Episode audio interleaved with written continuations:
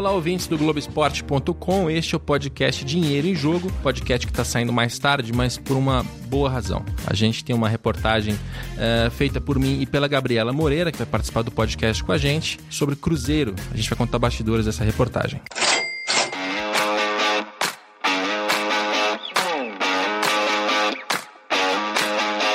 Muito bem, primeiro preciso introduzir na conversa Gabriela Moreira. Tudo bem, Gabriela? Tudo bom, Rodrigo Capelo. Bom dia, bom falar com você. E que semana que a gente teve semana passada, né? Foi uma semana exaustiva, né, Capelo? Mas foi uma semana que nos recompensou como jornalistas, que é fazer uma matéria que realmente vá ao ar e mostre às pessoas um pouco mais do, dos bastidores aí de como é que está o Cruzeiro nesse momento. Os repórteres Gabriela Moreira e Rodrigo Capello tiveram acesso a documentos internos do clube que revelam transações irregulares e uso de empresas de fachada para ocultar crimes. Minas Gerais tem solo fértil, também no futebol. Terra de pedras preciosas, de talentos como o do pequeno Estevam. As semelhanças com o estilo de jogo do argentino Lionel Messi lhe renderam o apelido de Messinho. Em abril do ano passado, o Cruzeiro repassou 20% dos direitos econômicos de Estevão como pagamento a uma dívida de 2 milhões de reais com um empresário. Foi repassada ao empresário Cristiano Richard. O homem que da noite para o dia arrematou quase um time inteiro de futebol por 2 milhões de reais não quis falar com a gente. Pois é, pois é. É uma matéria que começou já há um bom tempo, né? Para contar um pouco de bastidor em relação a ela, antes de entrar nos, nos fatos que a gente mostrou nela. É uma matéria que começou há mais de um mês é, lá atrás, quando o balanço financeiro do, do Cruzeiro saiu e tinha ali a contabilização do Arrascaeta, foi vendido em 2019 e foi contabilizado em 2018, isso para tentar driblar o Profut, é, a gente expôs isso aqui no, no Sport TV, fiz o comentário e aí uma série de pessoas começaram a procurar pessoas que estão amedrontadas, pessoas que estão preocupadas com, em relação ao Cruzeiro, em relação ao futuro do Cruzeiro, para contar um pouco mais do que está acontecendo lá internamente. E, e, também chegaram documentos, né? Tudo que a gente fez nessa reportagem foi, foi baseado em documentos, e aí a gente teve um mês aí de, de longa de muito trabalho, né? Fui para Belo Horizonte duas vezes, é, a Gabi foi comigo na semana passada, para a gente produzir essa matéria para o Fantástico. E muito tenso lá, né, Gabi? A gente teve, assim, nos primeiros dias ainda procuramos outras pessoas que pudessem contar em off, que pudessem gravar com a gente para o Fantástico. Algumas pessoas não se identificaram, né? Elas, elas querem falar sobre a situação, mas elas não estão seguras o suficiente para poder expor o que elas sabem. Então a gente gravou com, com a sombra, com a voz distorcida para proteger, para preservar essas fontes. E depois a gente foi para cima dos, dos diretores, né, da diretoria do Cruzeiro para tentar entender e pegar respostas. E respostas a gente teve muitas, mas não foram convincentes, né, Gabi? Exatamente, Capelo. Uma entrevista, entrevistas assim, pessoas que se dispõem a colaborar dentro de uma empresa privada, a gente pode dizer que o Cruzeiro é uma empresa privada, embora uh, se discuta aí as questões né, tributárias, etc., mas é uma empresa que uh, não tem aí tanto compromisso de expor publicamente os bastidores. Tem prestações de contas, tem que dar satisfações, mas quando você tem é, funcionários, ex-funcionários, conselheiros, ou pessoas que fazem parte desse ambiente privado, se dispondo a levar ao público em, em, rede nacional com grande exposição esse bastidor, isso é algo que eu, a gente vê pouco, né? A gente queria realmente que todos os clubes tivessem pessoas corajosas e trata-se disso, são pessoas que realmente tiveram que vencer medo, a gente via, né, Capelo, em cada olho das pessoas mas ao mesmo tempo uma sensação de que deveriam cumprir com essa missão de tentar ajudar o Cruzeiro. Então esse, acho que foi, essa foi a tônica que a gente viu em todos os colaboradores, de que sabiam que era muito arriscado, sabiam que iam enfrentar represálias, mas que estavam dispostos a passar por tudo isso para poder mostrar ao grande público ao associado do Cruzeiro, aos torcedores de outros clubes, o que está acontecendo dentro do Cruzeiro. E acho que a gente conseguiu, a, é, com essa colaboração, né, a gente conseguiu dá um retrato muito fidedigno da atual situação financeira, da atual situação administrativa e política do clube, né? Pois é, aí acho que a gente pode começar a contar um pouco da reportagem do Fantástico. Primeiro, é, é adiantar já com pedido de desculpas, a gente tem muita coisa para publicar, muita coisa ainda para investigar, muita coisa para contar, mas a gente ainda tem um monte de, de partes da matéria, partes da nossa apuração que ainda não estão maduras suficientes para a gente colocar público. Tudo que a gente está publicando, comentando,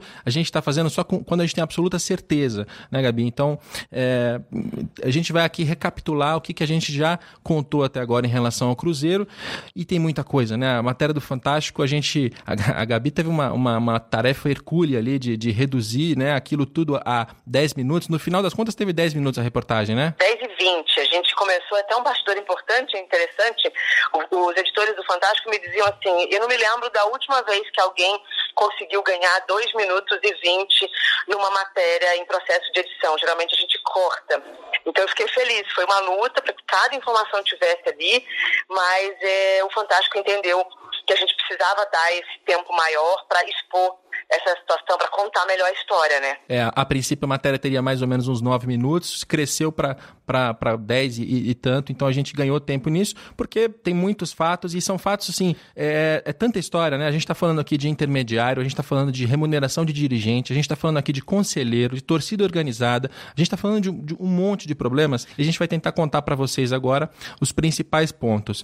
Acho que a gente pode começar pelo Cristiano Richard, né, Gabi? Que é o, acho que é o caso mais escandaloso, assim, foi o caso que, que a gente ficou mais chocado, inclusive pessoalmente, né? É, o caso é o seguinte, em, em, em março do ano passado, março de 2018, o Cruzeiro tomou um empréstimo com um empresário chamado Cristiano Richard se eu não me engano, o Cristiano Richard Machado dos Santos. É, ele emprestou 2 milhões de reais para o Cruzeiro.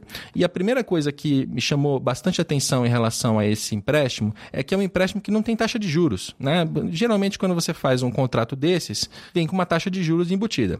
Um mês depois, uh, o Cruzeiro ele quitou essa dívida, mas ele não pagou os 2 milhões. Né? Aquilo deveria ser pago em duas parcelas de um milhão. O Cruzeiro alegou num segundo documento, um documento de quitação, dizendo que, olha, o Cruzeiro não tem dinheiro para pagar esse empréstimo. E como não tem dinheiro, a gente vai quitar essa dívida entregando percentuais de jogadores. Né? Primeiro problema: percentual de jogador não pode ser entregue para nenhum tipo de terceiro, a não ser os próprios clubes que estão envolvidos e o próprio atleta. Né? Isso, foi, isso acontecia muito no futebol brasileiro, mas foi proibido pela FIFA em maio de 2015. Então, tudo que foi feito a partir de 2015 que envolva cessão de direito econômico Tá errado. Tá errado irregular diante das regras da FIFA. Né? E aí tem uma, uma lista de jogadores que o, que o Cruzeiro entregou. É, eu vou passar pelos nomes aqui. São 20% do David. David, o, o, Cruzeiro comprou do Vitória. Aliás, um, um, ponto interessante, né? Porque o Cruzeiro ele comprou o David por 10 milhões de reais. E ele entregou 20% para o Cristiano Richard. Então, em tese, em tese, se ele vendesse pelo mesmo valor, esses 2 milhões que ele pegou emprestado com o Cristiano Richard já estariam quitados. Né? Daria para pagar essa dívida só com o David. Se fosse regular, só o David bastaria. Mas não, eles entregaram ainda mais 20% do Alejandro Santana Viniegra, mais 20% do, do Kaká, mais 20% do Marco Antônio. 20% do Júlio César Pereira, 20% do Vitinho, 20% do Gabriel Brazão, que foi vendido para a Itália. Né? O Gabriel já foi vendido, a gente não sabe se esse dinheiro caiu na conta do Cristiano Richard, mas ele tinha direito a 20% daquilo. 5% do Raniel, aliás, um destaque do time titular, 7% do Murilo. E aí o caso que mais, mais choca, né, Gabi? 20% do Estevão William. Quem é o Estevão William? Pois é, o Capelo, história é muito chocante por todas as aberrações que contém, não só em dois instrumentos de contrato, né? Uma aberração, é, como você diz aí, de, de irregularidades, como a questão do, dos terceiros, né? Questão de direito econômico para empresários, para terceiros a negociação do trabalho de um menor. Estatuto da Criança e Adolescente, e assim também como a Lei Pelé, eles impedem que, quer dizer, proíbem sumariamente que um menor tenha qualquer valor atribuído à sua força de trabalho. O Estevão tinha 11 anos quando ele foi negociado né, pelo Cruzeiro. O Cruzeiro alega que é, foi um empréstimo. Não, não foi um empréstimo. A gente tem o um documento, né, Capelo?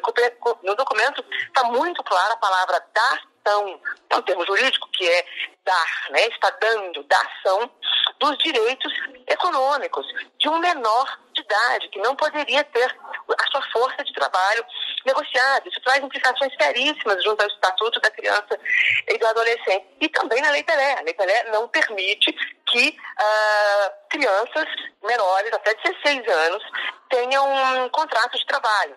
O Cruzeiro não fez um contrato de trabalho com o Messinho, mas é como se fizesse, porque está cedendo este direito de trabalho de do Messinho, né, do Estevão, o apelido dele é Messinho, porque a semelhança, né, embora não seja física, uma semelhança na, na forma de jogar. Deste, deste menino. E o pai sequer sabia. Se o pai soubesse, também seria uma ilegalidade, porque o pai não pode ceder o, o trabalho do filho pela mesma lei, né, Estatuto de Criança e Adolescente. Mas o, o, pai, aquele momento, né, o Capeiro, que a gente aborda o pai, quando ele chegava na toca da raposa, para saber o que ele tinha a dizer a respeito, é, por uma questão mais ética ali, eu não, a gente não foi, né, com o microfone na boca dele, mas acompanhamos um pouco de longe com a câmera ele fica consternado. Ele duvida, ele fala: não é possível que você está me contando. Eu mostro então um contrato para ele com reconhecimento de firma, em cartório. E ele fica muito consternado. Essa história ela é muito chocante pela aberração disso. E sem falar, Capelo, o fato do Cruzeiro pega um empréstimo de 2 milhões de reais com um empresário e ele não tenta pagar. Um mês depois, ele já diz: não tenho como pagar, vou te entregar meus ativos. Eu desconheço que as pessoas tenham essa facilidade realmente em tentar fazer é, é, pagamento de dívida, né? Quer dizer, um, um mês depois, ele nem tenta pagar ele simplesmente vai lá e entrega os ativos. Justo o Cruzeiro que tem tanta dívida, o Cruzeiro está muito endividado. A gente tem, pelo último balanço anual, que o Cruzeiro tem 520 milhões de reais em dívidas. Boa parte disso com atletas que estão sendo, é, que estão cobrando salários atrasados, com intermediários que, que intermediaram transações não receberam, estão cobrando isso na FIFA. O Cruzeiro é um clube que é muito endividado.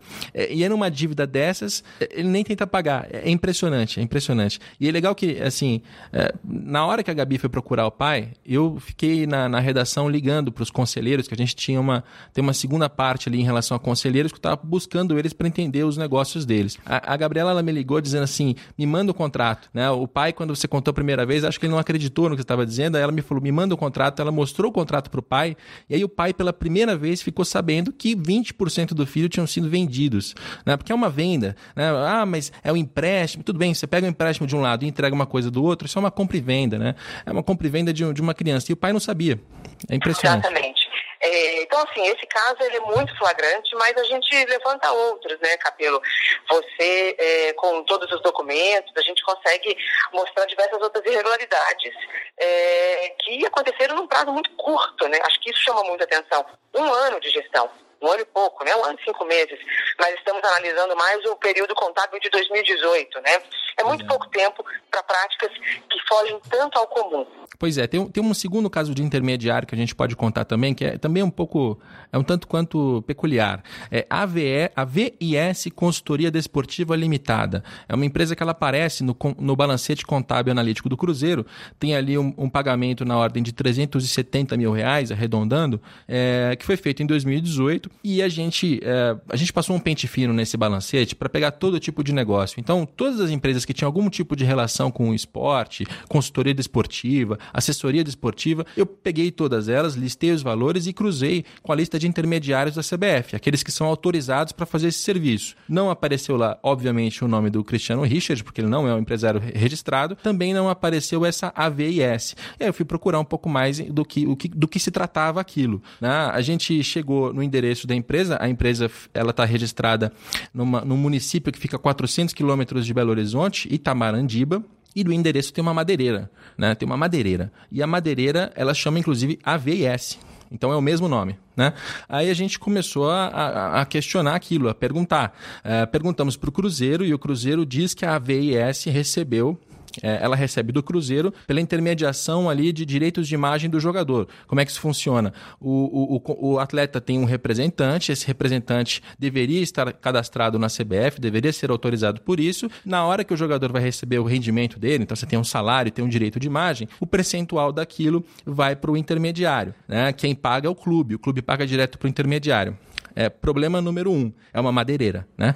Quando a gente foi ver a atividade econômica da empresa, a primeira atividade é agenciamento de atletas desportivos e tal, a segunda atividade é extração de, de madeira em florestas plantadas. Então tem um problema aí inicial que, no mínimo, levanta suspeitas. Né? E o segundo é que é, não está na CBF. Ele não é registrado para fazer esse trabalho. E aí o próprio sócio, é, a princípio, ele não, não nos atendeu. A gente ligou para os. São dois sócios, a gente, a gente ligou para um deles, não encontrou. Encontrou apenas o irmão, que disse que, ah, sim, meu irmão, ele faz alguma coisa, mas eu não sei bem o que, o que é. Depois da reportagem, o Eduardo Diniz, que é, o, é quem se diz empresário do, do Vitinho, ele começou a dizer que não, aquilo é regular. E, e a gente foi checar com o advogado no regulamento da CBF e não é regular. Ele, ele não pode. Ele precisaria estar registrado na CBF. É, ele se né, Capelo, dizendo que o que ele faz é a, é a venda do direito econômico. Ou seja, ele, como se fosse, por exemplo, a Madonna, você vai fazer um contrato de direito de imagem, desculpa, da Madonna. Ok, a Madonna de fato pode ter, e outros cantores podem ter essa transação assim de forma mais é, habitual com seus agentes. Mas no futebol, a gente sabe que Eduardo Diniz é um empresário de Vitinho, né? Em Belo Horizonte é assim que ele se apresenta. É assim que ele se apresenta para a imprensa, é assim que ele se apresenta para o meio. Portanto, essa uh, argumentação de que é apenas o direito da imagem, não a representação do, do jogador, é uma forma, não é entendida apenas por nós, né? A gente tem base para esse entendimento em conversas com o Departamento de Registro da CBF, em conversa com advogados que ajudaram a formular a lei de de representantes, de que é sim uma forma de tentar burlar a necessidade de registro na CBF. Pois é, e, e para quem quiser consultar, o regulamento de intermediários está no site da CBF. Você abre o regulamento, vai ao artigo 2 vai dizer o seguinte: as disposições deste regulamento aplicam-se a jogadores, técnicos e clubes que utilizem de serviços de intermediário. Uh, e aí ele detalha que tipo de serviço. Você vai na linha, lá no, no número 5, vai estar explicado: um contrato que verse sobre o uso e ou exploração de direito de imagem envolvendo um jogador ou técnico de futebol e um clube.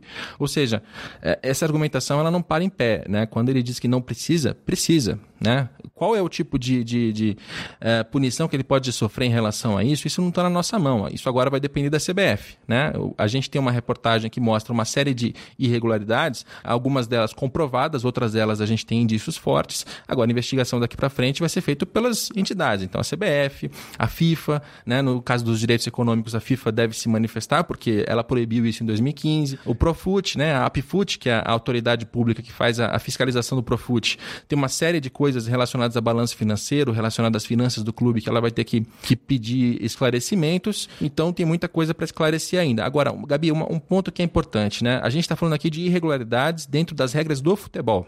A gente está falando de FIFA, de CBF, de APFUT, então a gente está falando de futebol. Não para aí. Né? A gente tem um caso, é, tem um inquérito correndo na, na Polícia Civil de Minas Gerais, no, na divisão de fraudes. O nome da divisão é, é, é, é longo, né? mas vamos, vamos ficar com. É a divisão de fraudes, em que eles estão investigando indícios ali de práticas criminosas. A área policial, quem manja mesmo é a Gabi. É, exatamente, é, Capelo. O que uh, o futebol é muito usado e pode ser muito usado é para lavagem de dinheiro de outros negócios, né? Então, a polícia agora está, não estou obviamente verificando que tipo de fraude o Cruzeiro pode ter cometido internamente, como por exemplo uh, documentos, se eles de fato firmaram contratos com pessoas que eles estão dizendo que firmaram, ou se eles fraudaram essas negociações, né, essas relações, isso vai ser analisado é, é, pela polícia, mas, sobretudo, por que é que empresários que não são do futebol, ou empresários que têm outros negócios, têm tido facilidade em relações não usuais e facilidade em relações financeiras com o Cruzeiro. Então, a partir do momento que o empresário, que o Cristiano Richard, ele, é, ele tem quatro empresas, entre elas a maior é de equipamentos de segurança, EPIs, né, venda de capacete, venda de é, é, cintos para guindastes, enfim, para funcionários ficarem bem é, seguros nas suas obras, etc., nas suas atividades, por que esse empresário ele tem interesse em emprestar 2 bilhões de reais ao Cruzeiro, né? Então, e por que também que o Cruzeiro tem interesse em, é, no prazo de 30 dias, quitar essa dívida? Então, são relações como esta, é, assim também como a da madeireira, porque que a madeireira é, é recebeu 370 mil reais, ou a polícia ainda quer saber se de fato foi direito econômico e se houve outro repasse, né? Além deste, a gente está tratando de inúmeros outros repasses financeiros que sim, a polícia tem até está verificando, para verificar se o cruzeiro está sendo usado, se o futebol está sendo usado para lavar dinheiro, para ocultar crimes de outra natureza, do mundo fora do futebol. Exatamente. Sobre a investigação, a gente ainda tem pouca coisa que a gente pode falar em relação a ela. O que a gente sabe é que é, ela, já, ela já fez oitivas. Oitiva é a palavra certa nesse caso, Gabi? É certa, mas é feia, né? Igual falar que teve uma, é, é, vamos dizer assim, uma lesão no adutor da coxa X. É, Se você é. falar na parte de trás, na parte da frente, oitiva nada mais é do que o interrogatório. O interrogatório. Então ela, ela chamou, ela convocou 15 pessoas para depor, essas 15 pessoas já depuseram, já contaram que sabiam em relação a Cruzeiro, em relação às, às, aos meandros ali do Cruzeiro.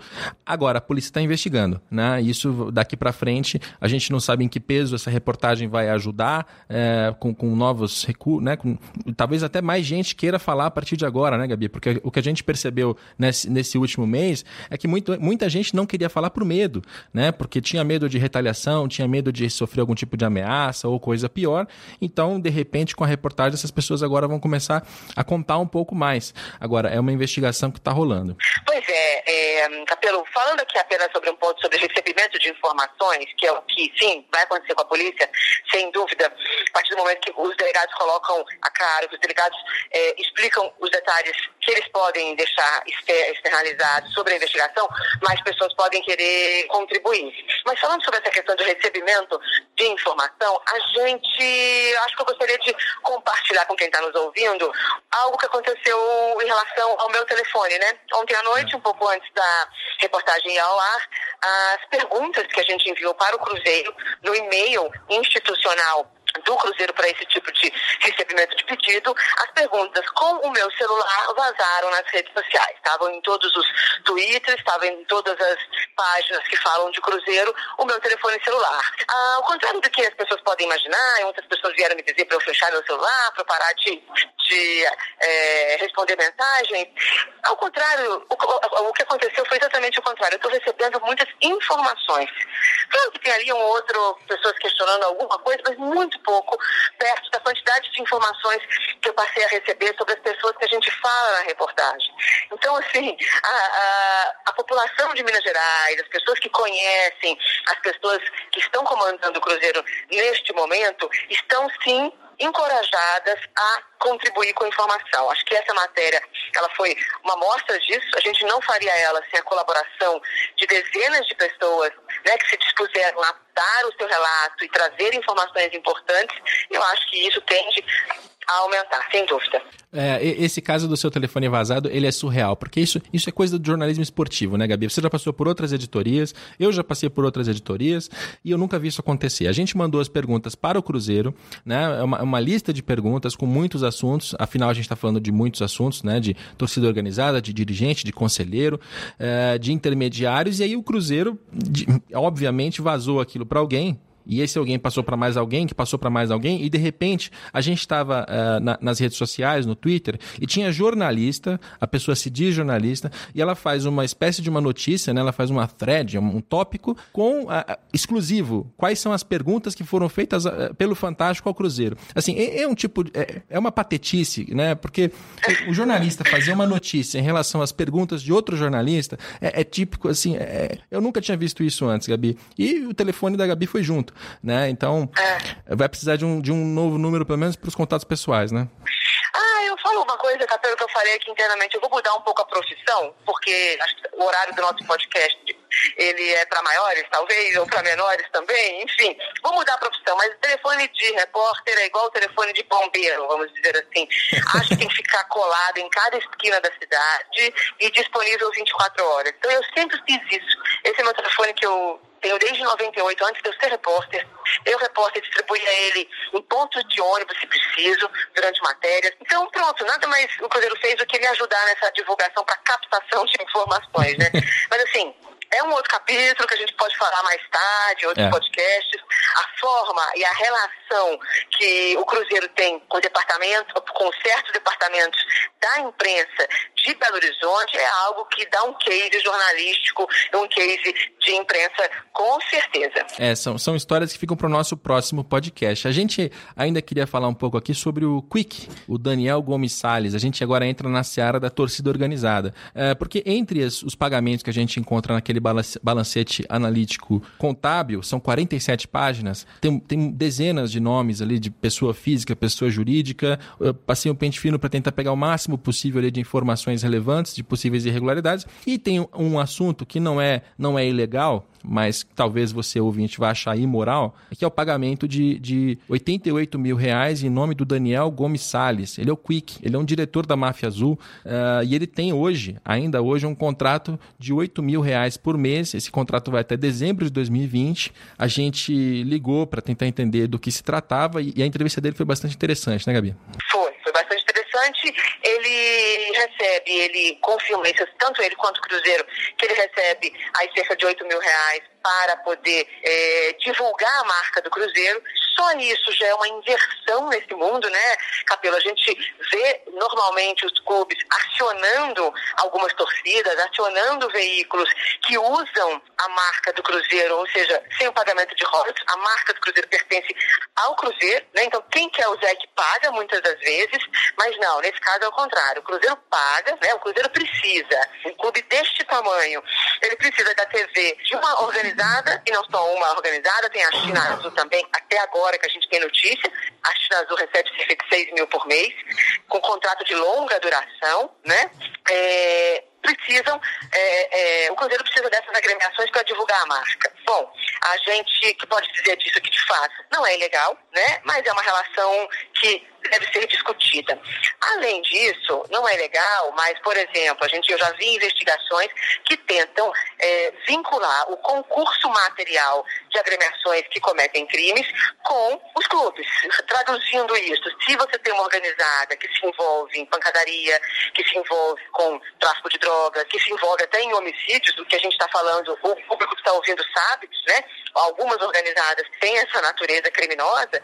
Se essas organizadas recebem dinheiro de clubes e dependendo é a principal, vamos dizer, fornecimento de financeiro dessa empresa, vamos dizer assim, de uma organizada, o clube concorre materialmente para aquele cometimento de crime que na ponta vai se dar. Né? Então, assim, é legal, mas pode complicar o clube com certeza. Né? Resumindo, é, se o clube financia uma organizada que depois é envolvida num homicídio, o clube tem responsabilidade sobre a manutenção dessa organizada? Eu vejo que sim. Pois é, e a gente ligou pro Quick, né, Gabi? A gente ligou para ele, perguntou para ele por que, que ele recebia 8 mil reais por mês. E a princípio a resposta dele é: não, mas eu não recebo do Cruzeiro, eu não tenho relação com o Cruzeiro. Ele diz isso, ah, tá tudo gravado. E aí a Gabriela ela aperta ele e diz: mas Quick, a gente tem aqui, olha, 88 mil reais no ano passado. O que, que é isso? Aí a justificativa dele é a seguinte: ele não, não é não é um diretor da Máfia Azul, ele é um diretor da TV Máfia Azul que tem CNPJs diferentes. E na TV Máfia Azul tem propaganda. E ele menciona: vocês da Globo não vendem propaganda, não vendem anúncio? Que o SBT também não faz isso? Eu na Máfia Azul também faço. E aí, entre os patrocinadores, tem lá o sócio do futebol. Não é o Cruzeiro, é o sócio do futebol. Tá, mas o sócio do futebol não é o programa de associação do Cruzeiro? É, é o dinheiro vem do Cruzeiro, né? É, então, então assim, é, tentou dar uma contornada na história ali e, enfim, fica, tá muito claro para quem assiste, né? E um detalhe, o outro patrocinador que ele mencionou é o Banco Digimais. Para quem não sabe, é, é, é um banco Renner, né, que é um banco que acabou de fechar um patrocínio com o Cruzeiro. O banco que é patrocinador master do Cruzeiro também coloca dinheiro no anúncio da Máfia Azul. Então as coisas começam a, a misturar aí, a gente não sabe ainda muito bem aonde vai dar isso. E não é a única torcida organizada. A gente também tem numa, numa planilha uh, a informação de que a China Azul tem um contrato de 6 mil reais por mês. Então não é só a máfia azul, a coisa ela fica maior. É. E quando você vai ver e somar, são 368 mil reais que essas duas organizadas recebem do Cruzeiro, estão recebendo desde 2018 com um contrato que vai até 2020, né? Se você soma tudo que as organizadas vão receber, dá aí 368 mil reais. Ou seja, um clube já combalido nas suas finanças, com problemas né, de liquidez do mercado, como o, conselheiro Ubirajara falou com a gente, um pré-falência, ele está gastando dinheiro com. Esse é um dos exemplos como ele está gastando o seu dinheiro. Acho que é algo que merece ser exposto ao público, por isso que a gente está levando, para que o torcedor cruzeirense e até o conselheiro que não vem tendo acesso às contas possa saber e possa decidir se é isso mesmo que o clube quer. E para quem quiser ter um pouco mais de detalhes, também hoje, quinta-feira, ou quinta-feira, também hoje, segunda-feira, é, às 20 horas, vai ter um pronunciamento oficial da Máfia Azul. Então a gente, a gente acompanha também qual vai ser a justificativa, o que, que eles vão apresentar em relação a, a toda essa história, em relação a esses pagamentos que eles recebem. Tem de dirigentes, né? A gente ainda tem os salários do Itair, Itair Machado e Sérgio Nonato, né? Que são uma, um capítulo à parte nessa, nessa história. Mais uma vez, é algo, é. algo, não é ilegal, né? A gente não está falando de, de algo ilegal, mas a gente está falando de um clube que deve 520 milhões de reais, um clube que tem dificuldade para manter os salários em dia, um clube que não está nem bem no Campeonato Brasileiro, e a gente tem um vice-presidente de futebol que tem um salário de 180 mil reais por mês. Ah, mas você acha que acabou por aí? Não porque o Itair Machado, eh, ao longo de 2018, ele foi fazendo ali alguns aditivos no contrato dele. Então, eh, um dos aditivos foi para incluir é o pagamento de premiações. Ou seja, se o Cruzeiro for campeão uh, da Copa do Brasil, como ele efetivamente foi, ele receberia mais 600 mil reais. Se ele fosse campeão do Campeonato Mineiro de 2019, como efetivamente foi, ele recebe mais 200 mil reais. Uh, um milhão para Campeonato Brasileiro, 750 mil para Libertadores, um milhão para Mundial de Clubes, todas essas premiações pré-fixadas no contrato dele. Aí você pergunta, acabou? Não, ainda não, porque ele tem ainda direito aos bichos que são distribuídos ao futebol. Ou seja, o Itaí ele tem bichos dobrados. Ele recebe a premiação pré-fixada e ele ainda recebe exatamente 100% daquilo que o Mano Menezes, que o Thiago Neves, que o Fábio, os jogadores recebem é, depois de determinadas partidas, depois de determinadas vitórias, ele também recebe. Então ele tem três tipos de remuneração. No fim das contas, para ficar um pouco mais claro, a gente não sabe exatamente quais foram os bichos que foram pagos nessa parte que é variável e não está predeterminado determinado em contrato, mas falando só de premiação e de salário, 3,3 milhões, 3 milhões e 300 mil reais pagos em 2018. Isso dá uma média de 275 mil reais por mês. Uma, a média na, nacional de diretores de futebol em PJ, ou seja, pessoa jurídica, de primeira divisão, a gente está falando do Alexandre Matos, está falando do Rodrigo Caetano, está falando dos, dos grandes executivos de futebol, é 115. 275 contra 115. Tá um pouco demais, né, Gabi? Pois é, e aí, Capelo, quando a gente lê a nota que o Cruzeiro envia um pouco antes da reportagem, dizendo que o clube vem, que recebeu de uma outra gestão, é, um clube com contas desequilibradas, com prejuízo, é, e que durante esse primeiro ano de gestão fez de tudo para poder colocar o Cruzeiro nos eixos financeiros novamente, essa informação ela não faz o menor sentido. Né? Essa afirmação ela não tem base na realidade. A gente se debruçou sobre os bastidores financeiros do clube, a gente se debruçou sobre cada entrada e cada saída de dinheiro do Cruzeiro, pelo menos aquela que a gente conseguiu acessar. E foi grande, né? Como você mesmo disse, mais de 200 é, páginas de documentos. A gente pode afirmar com certeza de que não. O Cruzeiro não vem fazendo é, esforços para poder reequilibrar suas contas. São despesas com torcidas organizadas, são despesas com é, é, enormes com dirigentes, né, que fogem ao usual, fogem à base de mercado, que não dão garantia para para dizer isso. É uma outra figura que recebe um salário bastante poupudo lá, é o Sérgio Donato, o Serginho. É, ele não é uma figura conhecida nacionalmente, mas ele é bastante famoso em Minas Gerais. Por quê? Ele, ele participava de um programa de mesa redonda, ele passava na hora do almoço na TV Alterosa. Basicamente, você tinha um apresentador, você tinha dois convidados, um atleticano, um cruzeirense, e eles brigavam ali, faziam as discussões, né? Aquela coisa de futebol que a gente está acostumado a ver.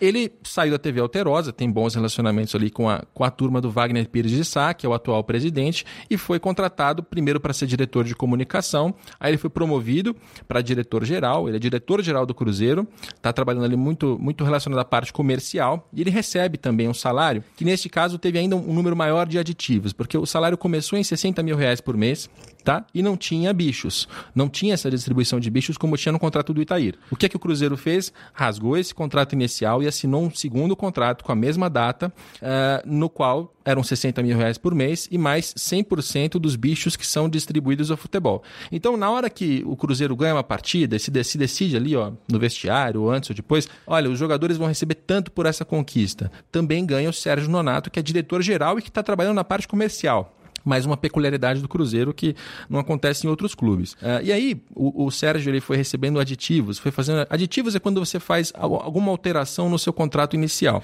Uh, ele recebeu o primeiro aditivo duas semanas depois da assinatura do primeiro contrato. Em duas semanas, ele já teve direito a um aumento. Passou de 60 mil reais por mês para 75 mil reais por mês, além de luvas. diretor-geral ganha luvas? Não, não ganha, mas o Sérgio ganha. O Sérgio recebeu 300 mil reais de entrada, pagos ali no primeiro mês, como luvas. Uh, aí, bom, acabou? Ainda não.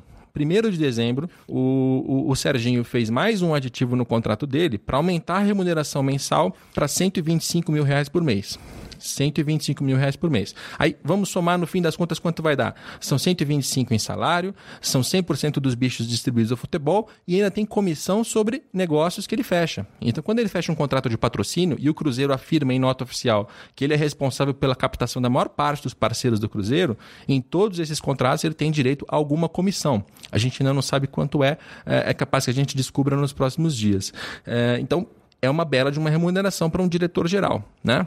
Quando a gente compara com a, com a média do mercado, um CEO, ou seja, o CEO é, é o equivalente ao presidente na, no, no, corpo executivo do clube. Ele é o executivo que, que, coordena todas as áreas. Então ele lida com financeiro, com jurídico, com marketing, com futebol. É um cargo que é o mais alto possível. É, a média disso no mercado, para quem está na primeira divisão e ganha como PJ, são 47 mil reais. É, a remuneração do Serginho ela é pelo menos de 73 mil, sem considerar as comissões dos bichos que a gente não tem como saber por enquanto. É, só, só com base no salário. Então é mais um cargo que está muito acima do mercado, não tem nada de legal, rep repetimos essa. essa né, é bom frisar isso para separar as coisas, mas para um clube que está fazendo é, contenção de gastos, como afirma a diretoria do Cruzeiro, acho que não está contingenciando muito bem esses gastos. E para finalizar, Gabi, é, isso tudo tem que passar por uma fiscalização, né? A gente, a gente tem na, na estrutura de um, de um, clube de futebol um conselho deliberativo e um conselho fiscal, ambos comprometidos, né? É, exatamente. Vamos, vamos fazer uma.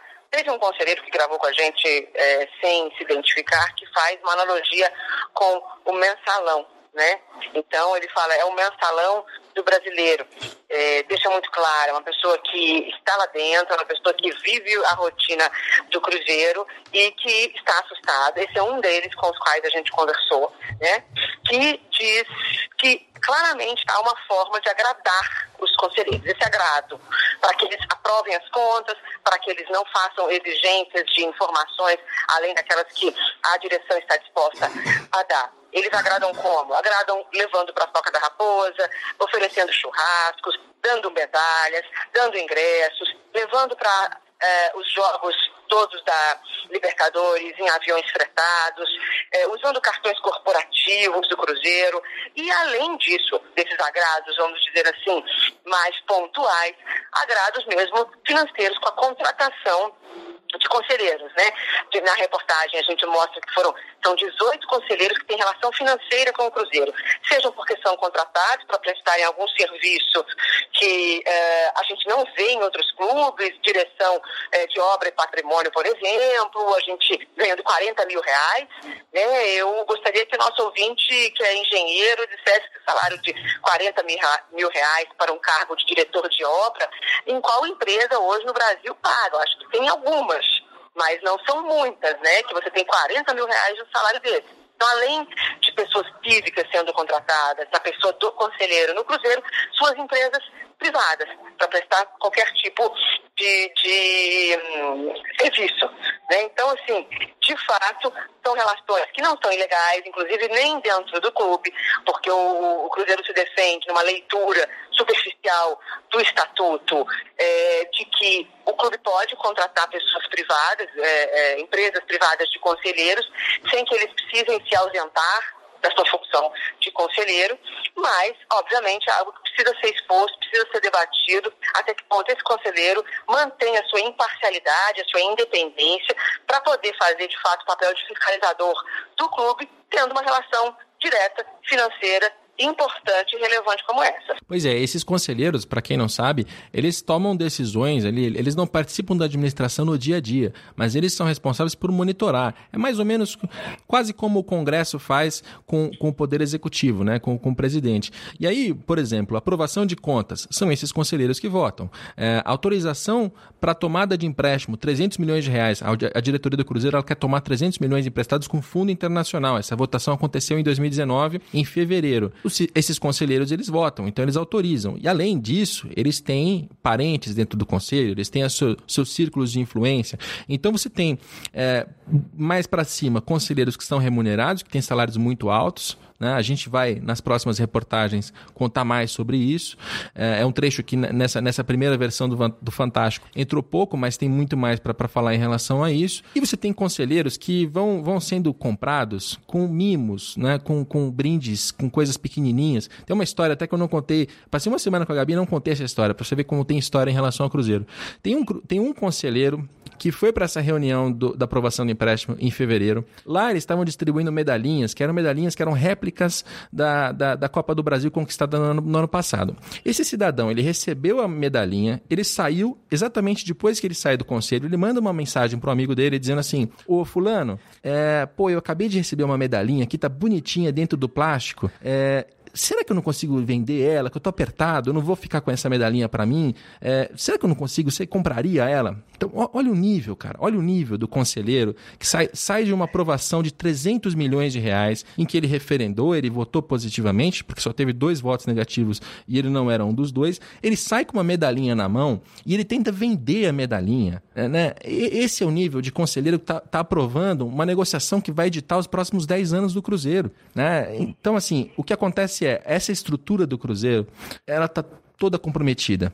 Né? Você tem poucas pessoas que se dispõem lá a, a, a, ser oposição. Quem aparece como oposição é ameaçado, é retaliado. Inclusive, o, o, o conselheiro fiscal que conversou com a gente, era, né? eram três conselheiros fiscais. O Celso Luiz Chimbida, o Geraldo Luiz Brinatti e o Birajara Pires Glória. Todos eles renunciaram na semana eh, anterior à nossa reportagem, porque em relação àquela contabilidade criativa no, balan no balanço financeiro envolvendo a Rascaeta, e além de uma série de outros problemas que eles tiveram ao longo de um ano, em que eles tentaram fazer o trabalho deles, exigir documentos, exigir transparência, e não tiveram isso, eles decidiram renunciar e saíram. O Celso e o Brinati não falaram com a gente, o Birajara Pires Glória deu uma entrevista pra gente, a entrevista saiu no Fantástico, inclusive é ele que a, que a Gabi já mencionou, que mencionou é, que o clube está num estado de falência e ele tem sido perseguido nas redes sociais.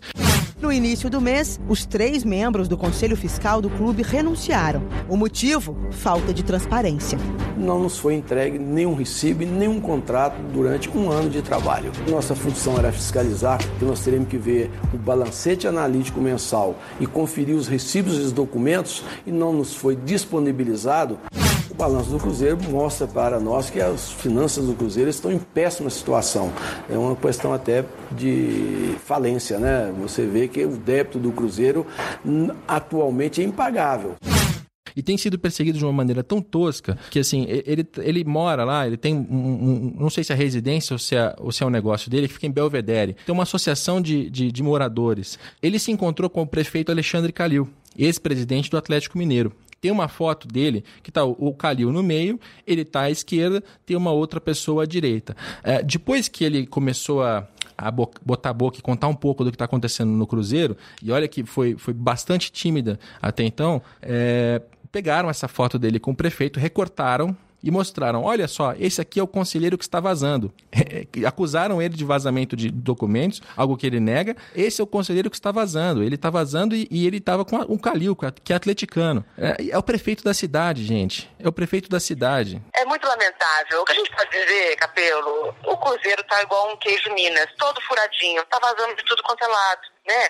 E talvez eles, ao invés de procurar quem é que está vazando, eles poderiam entender o porquê está vazando. Está vazando porque existe uma enorme parte da comunidade cruzeirense que quer dar um basta nessa situação, que está vendo os métodos levarem o clube para uma situação que pode ser irreversível. Aliás, a gente ouviu, não foi de um, não foi de dois, foram de várias pessoas que a gente entrevistou, foram de várias pessoas, que o clube pode chegar ao fim do ano com problemas técnicos a ponto de cair uma segunda divisão o Cruzeiro, né, que se vangloria aí com todo, toda razão de um clube que nunca caiu.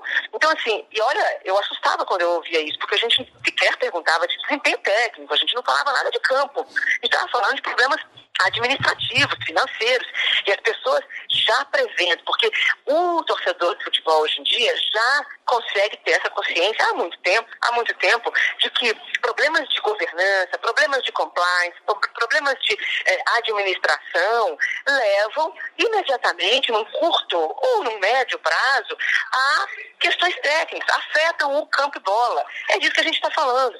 E parece que as pessoas não percebem que tem amanhã, né? O Cruzeiro tem amanhã e o seu associado, o seu conselheiro, o seu torcedor devem olhar para o hoje para tentar evitar um mal na manhã, né? Basicamente isso. É, é porque Wagner Pires de Sá, Itair Machado e Sérgio Donato, e, e, raramente a gente faz afirmações assim contundentes, mas nesse caso a gente está muito calçado por documento, acho que eles não estão preocupados com o futuro do Cruzeiro, né? E, e, a estrutura do futebol era de tal maneira em que o dirigente passa, faz o que faz, vai embora e que fica para o clube, né? Você não tem uma, uma, uma, responsabilização pessoal, você não tem um cruzeirismo aí que, que justificasse. É, vai ficar para depois. Agora, tem muita coisa para contar ainda, né, Gabi? E a gente vai deixar isso para essa próxima semana. A gente tem muito trabalho a fazer, muita gente para procurar, entidades, CBF, FIFA, APFUT, acompanhar essa, esse inquérito da polícia. Vamos ver aonde vai dar tudo isso. E, e esse é o nosso primeiro podcast resumindo o que a gente tem só até agora, né, Gabi? Eu agradeço demais a tua, a tua participação aqui no podcast e, e é uma honra trabalhar contigo. Igualmente, foi um grande parceiro. Vamos para as próximas, não é?